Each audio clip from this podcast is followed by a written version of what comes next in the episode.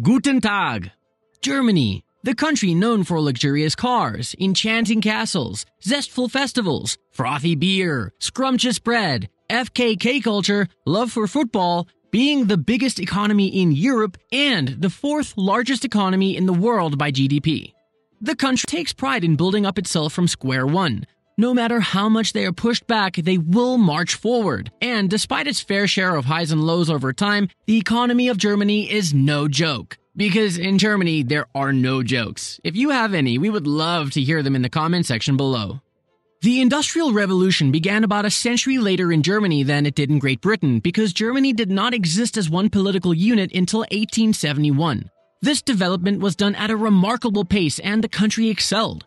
That progress was carried to the next century until they decided to use this advantage to go on in a war, and not just an ordinary war, but a world war, only to see a loss, but not just an ordinary loss, but a big one, that brought its economy to shambles.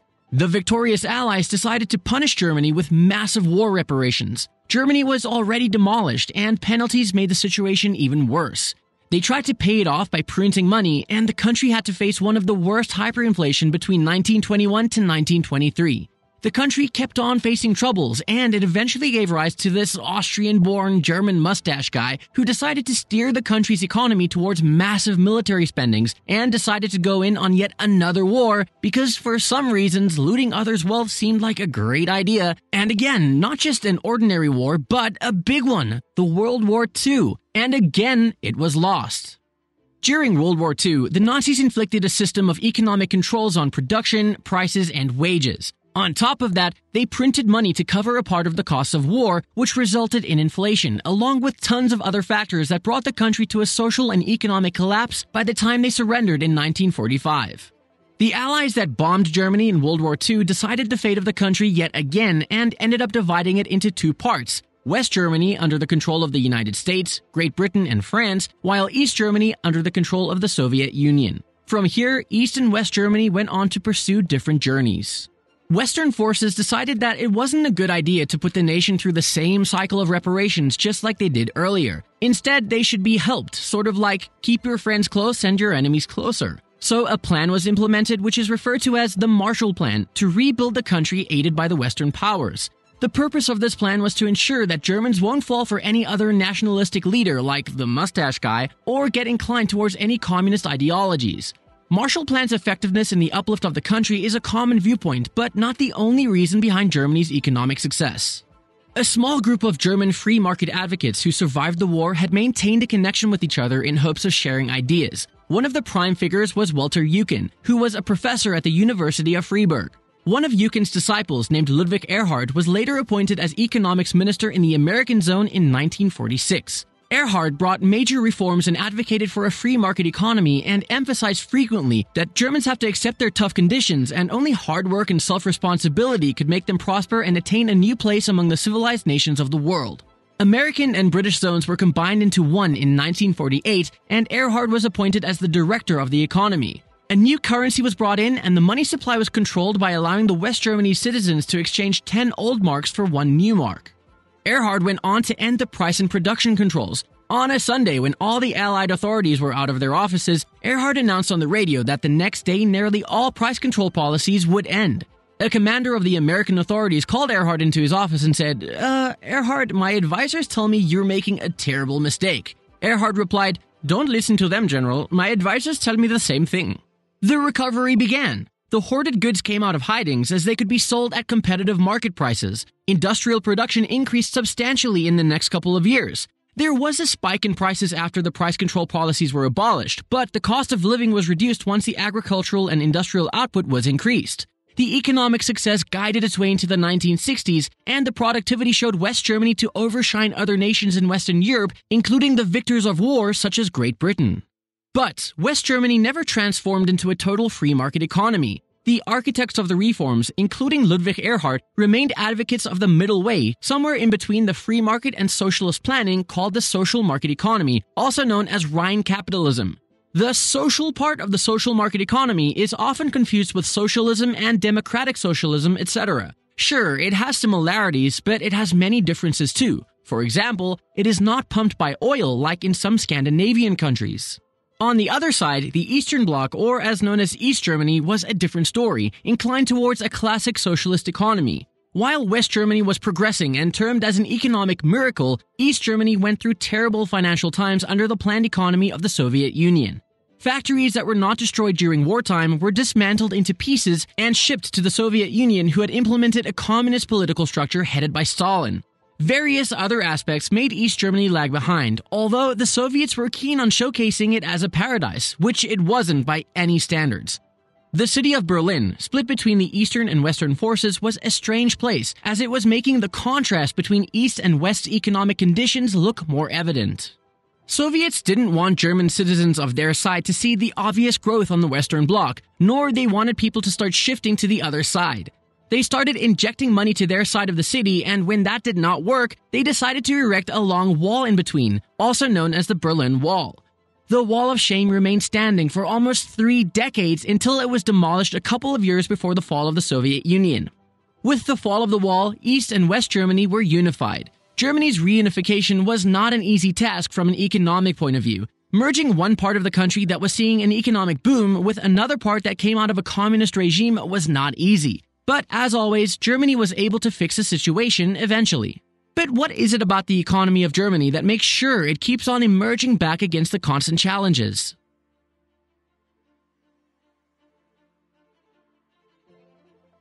When talking about Germany's economic capacity, Mercedes and BMW and other fancy car companies do get a mention, but they're not the steering wheel that drives the economy. It's the medium sized companies that are the backbone and not so secret recipe of the German economy, also known as Mittelstand. Some people describe Mittelstand as small and medium sized enterprises or SMEs, but the definition of SMEs is comparatively restrictive and it's not directly equivalent to Mittelstand. Mittelstand firms are mostly family owned private businesses, often of small size to medium range, characterized by a common set of values and operational practices. It is more like a business culture, with firms having a unique way of doing things. The firms are mostly run by the owner entrepreneurial families who are interested in the sustainability and longevity of the business. They are highly focused on the idea of doing one thing well first and diversifying internationally later. While the world keeps on praising the serial entrepreneurs, Mittelstand companies are geared by love and commitment for a product or service. Mittelstand companies are in it for the long run, which makes it different from the typical public firms around the world who have to face pressure quarterly or annually to meet the financial targets. Many of the companies are engaged in producing that appears to be just mundane building blocks. You know the nuts and bolts, but they specialize in it and they keep their dominance in the international marketplace. There are many traits associated with this model that includes family ownership, generational continuity, long-term focus, emotional attachment with the product or services, investment into the workforce, social responsibility, linkage to the local community, lean hierarchies, and customer focus, etc.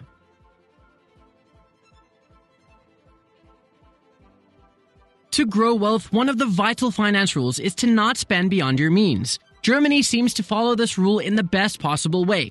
That's true both for its people and the government. While this seems to be an old way of doing things, but it works great for Germany. While discussing the student loan debt in an earlier video on the channel, we discussed that debts are generally not for everyone. Few thrive with it and others struggle with it. Germany seems to understand it very well people and the government both are less inclined towards borrowing money unless it's really important. Lower corruption rate in the government sector has also helped the country to increase its wealth and hold a good reputation and public trust. Have you ever heard of countries lowering the value of its currency to boost their exports? Germany did it too, but not the way the US did it with Japan through the Plaza Accord. They did it differently. That is by adopting the euro. While euro is a powerful currency now, if Germany didn't adopt it back in its time, Deutschmark would have been a highly expensive currency to convert to. Adopting euro made the country sell and export their products at lower prices to many countries. Germany is the third biggest exporter in the world after the United States and China. The country's exports exceed the cost of its imports. That makes it one of the countries with the highest balance of payment surplus. While you may think that China is the biggest production house in the world, Germany is no short of being termed as the world's ultimate factory. Sure, China makes TV screens to mobile phones to almost everything we buy, but the machines and equipment used to make these products come from Germany. In short, Germany makes things that China utilizes to make other things. The more China sells, a part of it goes to Germany. Germany is successful because Germans are successful. Its people are its biggest asset. The country's strength is fueled by its education system, though it has received its fair share of criticism too. If you are a high school student and don't want to pursue academia, the vocational training system is great in Germany and less stigmatized, unlike other countries. Hands on work and manual skills are not underestimated in the country. Educational institutes work closely with industries to innovate. Many apprentices receive more on the job training hours in the workplace than they spend in school. That makes them fully ready for the job. That's beneficial both to the students and the companies. These training programs also give students a salary. That means you are completing the program with money in your pocket. This setup is also great to keep the unemployment low, and it's also one of the reasons Germans usually do not leave the country for education or jobs. The industry contributes to around 30% of the GDP, which keeps one fourth of the German workforce employed. Germany outshines in the production and export of the automobile industry, and with big names like Audi, BMW, Mercedes, Porsche, Volkswagen, etc., it enjoys a dominant position in the car industry with around 90% of the world market share in what's described as a premium segment. Although the country was criticized for not jumping on the bandwagon of dot com and internet boom back in the 90s, the country kept its focus on manufacturing and industry, and it seemed to have worked great for the country. The business seems to linger in incorporating modern tech, but it has been able to live up to the changing times. It appears that Germans, unlike US companies, like to test waters before sailing. The country has been allegedly criticized for exporting arms to the countries that are involved in conflict regions and human rights violations. Germany is in the top five biggest arms exporter in the world. Despite being one of the biggest industrial countries, Germany has almost one third of its area covered by forest the forestry industry covers around two thirds of domestic wood and wooden products demand. Although agriculture contributes to less than 0.9% of the country's GDP, it covers around 90% of its nutritional demand. Domestic production can fulfill the needs of the locals, which means less reliance on the outside world for basic needs. Germans prefer their own products. It's really hard to convince Germans that another product is better than theirs. Try telling them how French automobiles are better than German cars or Czech Republic's beer has a better taste, and see how that goes.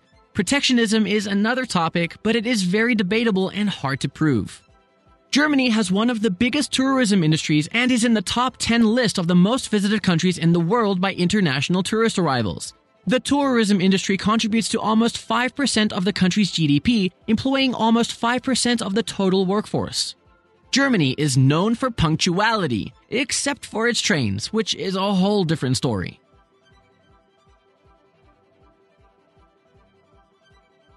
From World War I, war reparations to hyperinflation, from building themselves up again to the Great Depression and World War II, from rebuilding the country after the war to the reunification of the country and embracing the less economically stable half, from the Eurozone crisis to the global financial crisis and Brexit, Germany has seen its fair share of troubles, but it always marches forward. German efficiency is real, and its economy is no joke. Thank you for watching. We will try to reply to everyone in the comment section below. Please like, subscribe, and share the video to support the channel.